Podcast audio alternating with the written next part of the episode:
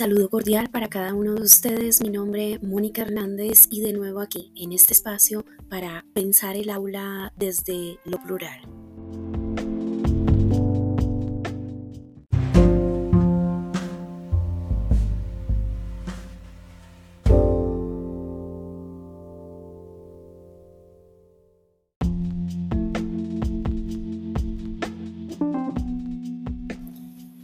A lo largo de los episodios hemos hablado de un concepto absolutamente vigente y actual y es los procesos relacionados con lo inclusivo y lo diverso.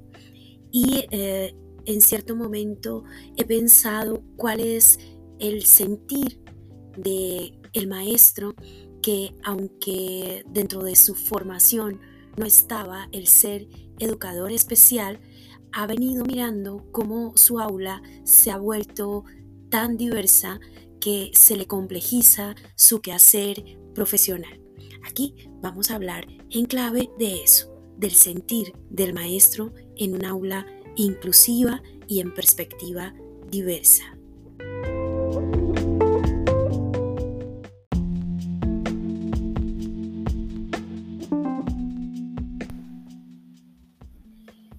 Los procesos inclusivos en el escenario colombiano vienen dándose de manera progresiva.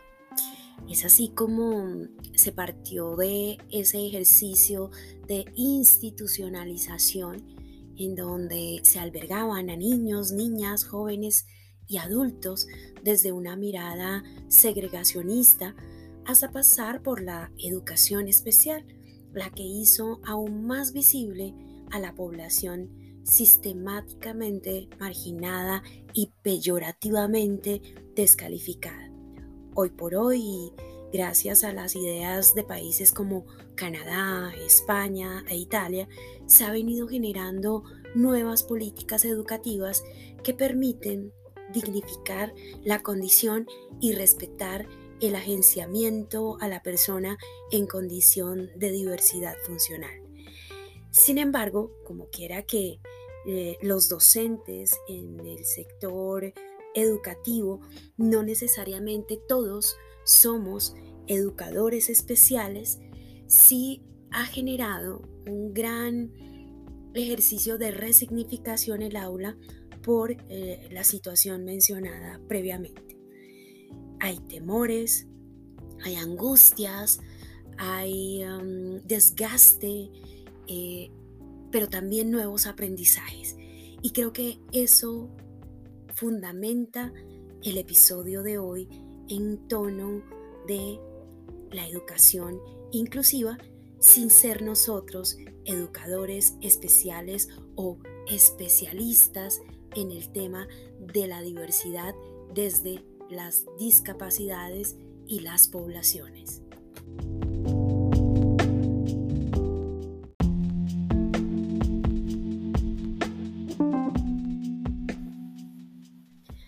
Venir eh, realizando este podcast de Pensar el aula, me han llegado preguntas alrededor de si soy educadora especial. Y la verdad es que yo soy licenciada en educación preescolar, título que se otorgaba hace unos cuantos años atrás, cuando eh, estábamos eh, en clave de preparar a los niños para el colegio eh, para ingresar a un primero de primaria. Hablo de mucho tiempo atrás. Sin embargo, el eh, tener una experiencia desde escenarios eh, clínicos, desde escenarios terapéuticos, me dio la posibilidad de comprender mucho más a fondo lo que significa hablar de discapacidad. Eh, sin embargo, hoy por hoy, el concepto de inclusión no debe permear en exclusivo las condiciones de las poblaciones en situación de em, diversidad funcional. Y particularmente porque la experiencia nos lleva a las aulas, a niños y niñas en condiciones de diversidad por sus etnias o eh, claramente por su situación sociocultural. Entonces, debemos apuntar en mm, primera instancia, identificar que la diversidad no tiene que ver en exclusivo con lo relacionado a la discapacidad. Desde esas miradas empezamos a construir escuela para todos, eso que nos declaró la UNESCO y que eh, en cierto modo generó cierta resistencia en docentes del distrito, de, eh, escenarios de lo público, donde miraron la necesidad de que fuesen eh, personas especializadas quienes atendieran a la población. Y digo atender porque así se miraba inicialmente. Resignificar el concepto de ser maestro nos lleva a pensarnos desde el derecho que todos y todas tenemos y tienen para estar en un espacio formativo, educativo y social, como finalmente declaramos a la escuela.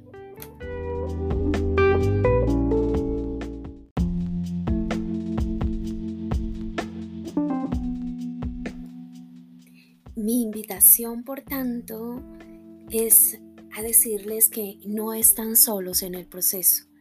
Existen rutas de atención y también posibilidades de cualificarnos más y mejor.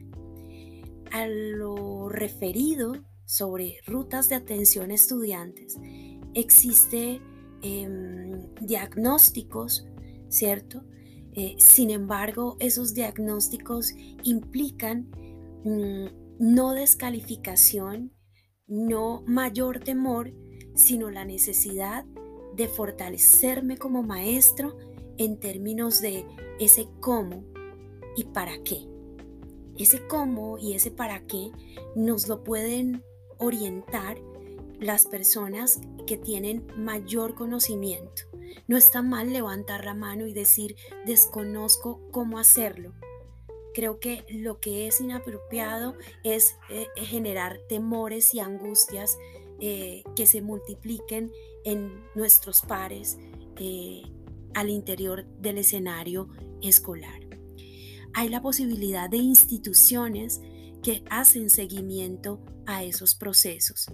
Al interior de cada una de las instituciones claramente debe haber un equipo colaborativo, un equipo cooperativo que se mire en tono no solo de la necesidad, sino también de las posibilidades de mejora eh, que claramente toda institución requiere.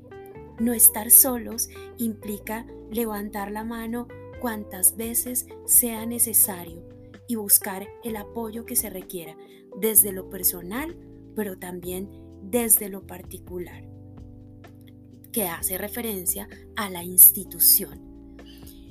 La flexibilización curricular y las adaptaciones curriculares hacen parte de la sensibilización también hacia la comunidad.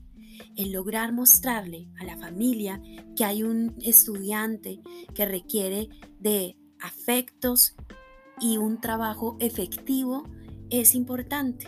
No solamente ver la condición y las características físicas que sean visibles, Habrán otras que no lo son tanto, pero también reclaman de nosotros esa sensibilización frente a eh, la presencia de la persona que requiere de nosotros. Importante mirarnos desde ese DUA, ese diseño universal del aprendizaje, y mirarnos no solamente desde la particularidad del niño, sino también desde los elementos comunes que estando en el aula yo puedo eh, trabajar en clave del niño o de la niña que así lo requiere. El trabajo cooperativo, como lo expuesto a lo largo de este podcast, me permite identificar que sí se puede. El aprendizaje no se da solo, el aprendizaje se da con los otros. Y creo que ese es el mayor valor que podemos dejar para este espacio hoy.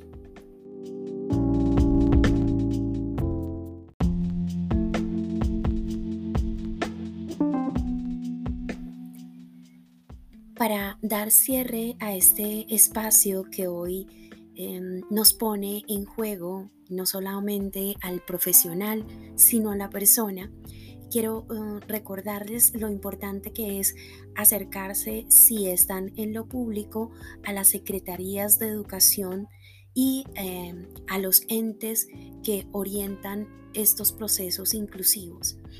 Y sumado a ello, eh, desde el sector eh, privado, identificar si ese escenario en el que usted se encuentra realmente es el, el escenario donde debe estar.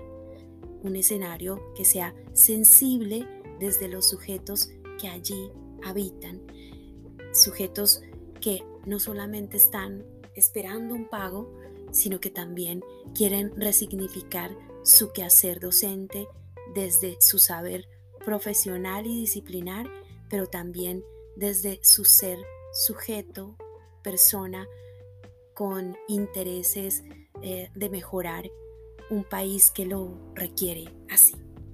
Muchas gracias.